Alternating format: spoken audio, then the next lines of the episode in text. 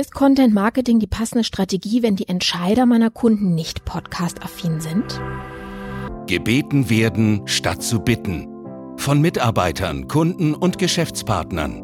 Wenn das dein Ziel ist, zeigt dir Carmen Brabletz, wie du Podcast-Marketing strategisch einsetzt, um deine Marke sichtbar und begehrenswert zu machen.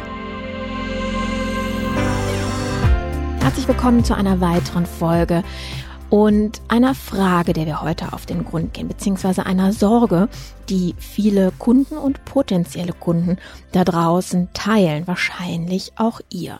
Nämlich die Frage nach dem, was ist wenn? Was ist, wenn unsere potenziellen Kunden oder Mitarbeiter, je nachdem, wofür ihr den Podcast als Content-Medium-Kanal nutzen wollt, wenn die gar keine Podcasts hören? Denn sind wir ehrlich, der Podcast-Hörermarkt wächst, das ist keine Frage.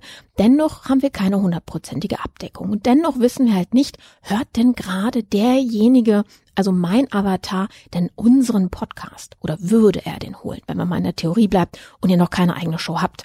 Diese Frage können wir natürlich nicht hundertprozentig beantworten. Was wir allerdings beantworten können, ist, wenn wir uns einmal die Hörerschaft angucken teilen wir mal diejenigen, die Content Marketing konsumieren, mal in zwei Hauptgruppen auf. Das sind einmal die Entscheider im Unternehmen, diejenigen, die diesen Podcast fleißig verfolgen und auch meine Story wissen ja, dass ich am Anfang auch gesagt habe, ja, ja, ist mir der, die neue Kuh, die man oder Sau, die man durchs Dorf treibt.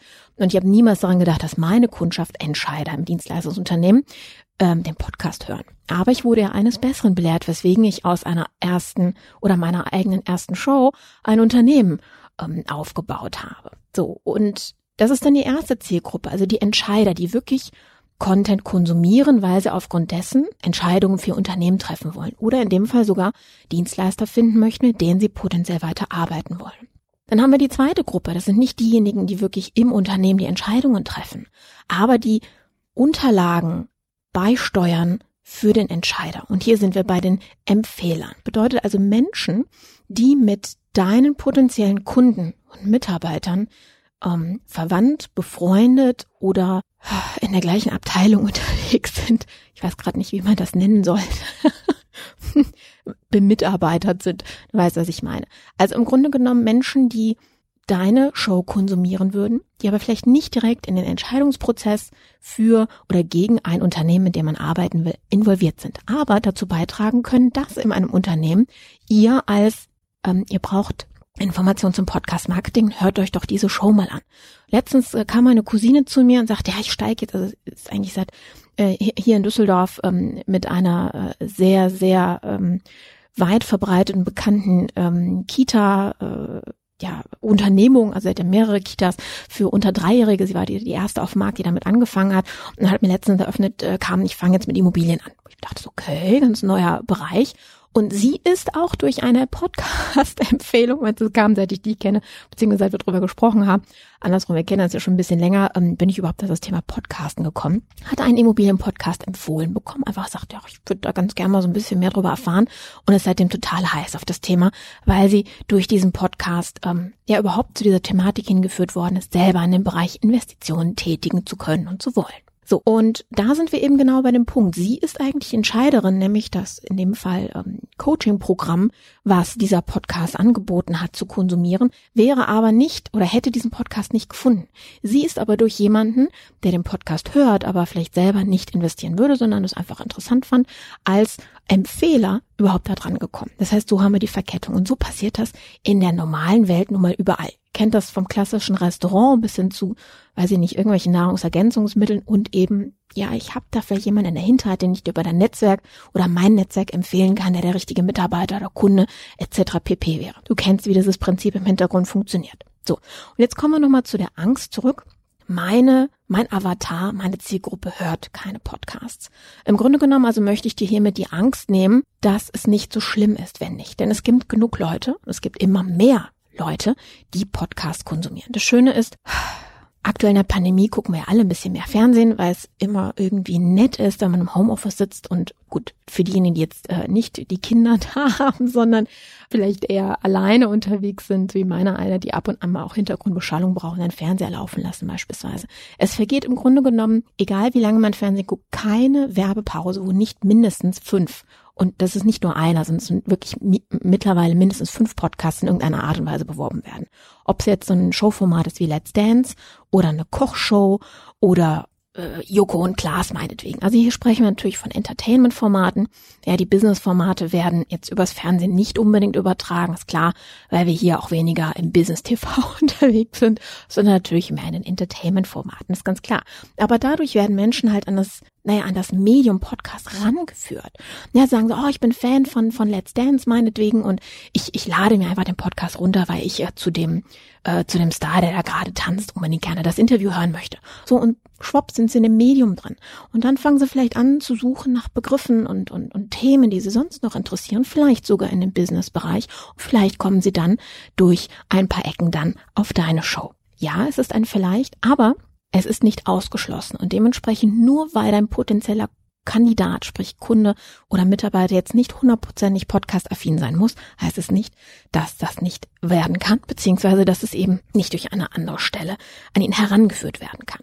So, also erst einmal die Angst davor nehmen. Ähm, es heißt ja nicht, nur weil ihr jetzt einen Podcast machen würdet als Content-Medium-Format, dass es nicht über klassische Wege natürlich auch zu einer Geschäftsanbahnung kommen kann. Das sind dann die Dinge, die man in einer Podcast-Strategie dann vorher überlegt was ist unser Ziel? Es ist ähm, Brand Awareness, also Image-Aufbau, Image-Gewinn durch einen Podcast. Da sind, da ziehen wir natürlich auf ganz andere Dinge ab, als wenn wir sagen, nee, wir möchten ähm, kein, kein qualitatives Ziel erreichen, sondern ein quantitatives Ziel, sprich Umsatzsteigerung beispielsweise. Dann ist, ähm, naja, im Grunde genommen das Thema Vertrieb wichtig, also Leads-Generierung. Ja? Wenn wir also die andere Seite uns angucken und sagen, nee, wir möchten jetzt Leads sammeln, um über unsere weiteren Vertriebsprozesse und Kanäle dann mit den jeweiligen in, in Kontakt zu treten, ist das eine ganz andere Art und Weise, an einen Podcast ranzugehen. Andere Dinge, die man im Nachgang anbietet an der Stelle. Dann würde man zum Beispiel nicht sagen, ähm, connecte dich über, über unsere Social Media Kanäle mit uns. Dann sind wir mehr in der Brand Awareness Ecke, um das jetzt mal sehr plakativ auseinander zu dröseln. Ähm, sondern dann würde man vielleicht eher sagen, ähm, buch unser Newsletter, um die nächsten spannenden Updates zu bekommen, was auch immer. Also das sind unterschiedliche Dinge, die man hier anbieten kann oder eben das Thema Freebies anzubieten, Lead Magnets für diejenigen, die nicht wissen, was es ist. Es ist ein kostenloser Download im Tausch gegen eine E-Mail-Adresse. Ja, das muss man mit DSGVO sich ein bisschen angucken, wie es funktioniert, denn es gibt ja so dieses sogenannte Kopplungsverbot. Aber mittlerweile ist das äh, wieder auf, wenn man gewisse äh, Reglements beachtet, auch wieder möglich. Und damit haben wir hier auch wieder einen Schulterschluss geschlossen, wie wir ein Content-Marketing-Kanal, nämlich einen Podcast, nutzen können, um an der Stelle auch wieder in den klassischen Vertrieb rüberzuleiten, nämlich Leads zu sammeln und die dann zu übergeben.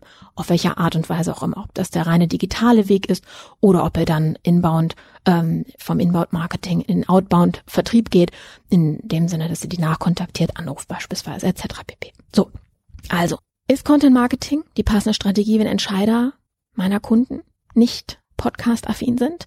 Ja, ist es. Denn zum einen ist es nicht immer nur der Entscheider, der Informationen heranträgt über ein Unternehmen, sondern eben auch andere Mitarbeiter, Kollegen, Freunde, das Netzwerk, die, wenn du gute ähm, wenn eine gute Aufstellung, eine gute Strategie der Vermarktung deines Podcasts am Ende des Tages oder am Anfang des Tages, muss man ja sagen, die Strategie steht ja am Anfang des, ähm, des Sendeformats, dann kannst du sicher sein, dass äh, das kein Angstkriterium ist, beziehungsweise ein Ausschlusskriterium dessen. Denn spätestens seit Corona ist äh, jedem aufgefallen, dass wir digital gehen müssen und dass vor allem Dienstleistersunternehmen digital gehen müssen. Ja, weil naja, es ist ganz klar. Gerade in der Dienstleistung haben wir sehr selten was zu zeigen. Ja, also das ist ja nicht so wie, ich kann ein Auto präsentieren oder eine Webseite präsentieren beispielsweise, ähm, sondern bei den meisten Dienstleistungen geht es darum, Vertrauen aufzubauen. Und sei mal ganz ehrlich, es gibt nichts, was mehr Vertrauen und Vertrauen bedeutet, eine emotionale Bindung aufzubauen, als die Stimme, als der Klang. Spätestens, wenn wir einen Horrorfilm auf Stummtaste geguckt haben, wissen wir, wovon ich rede. Ja? Alfred Hitchcock ist auch nur so berühmt geworden aufgrund der Soundeffekte oder speziell Melodien, die mit gewissen Szenen in Verbindung gebracht werden. Ansonsten wären es einfach nur Vögel gewesen, die auf eine Frau runtergestürzt sind und das wäre weitaus weniger gruselig gewesen oder der Mann hinterm Vorhang im Badezimmer. Ihr wisst, was ich meine, wenn ihr so einen gewissen Sound äh, jetzt auch noch so im Ohr habt, ne, von quietschenden Geigen in dem Moment, dann weiß jeder sofort, es ist Alfred Hitchcock. Und das ist eben der Punkt, wir verkaufen am besten Geschichten, die emotional durch eine Stimme, durch die echte Erzählweise aufgeladen sind. Viel besser als Text und viel besser als ein Video, das einfach nur eine Person zeigt, die ein bisschen was erzählt, weil das einfach langweilig ist und der klassische Headshot heute einfach keine Aufmerksamkeit mehr auf sich zieht. Deswegen ist das auch nochmal ein zusätzliches Argument, äh, zu überlegen, wenn ihr Content Marketing machen wollt, welches Medium ihr wählt. Text, Audio oder Video in dem Fall. So, damit hoffe ich, ich konnte das Argument oder die Angst ein bisschen zerstreuen, dass ähm, eure Zielgruppe nicht unbedingt immer hundertprozentig podcast-affin sein muss. Aber ihr seht es selber, ähm, der Markt wächst und steigt. Und wenn wir ganz ehrlich sind, irgendwann glaube ich oder bin ich der festen Überzeugung, dass Dienstleister mehr einen Podcast benötigen werden, um gut zu verkaufen, als eine Webseite. Ja, also wenn es darum geht, was machen wir zuerst, einen Podcast an einer Website, würde ich sagen, macht zuerst einen Podcast.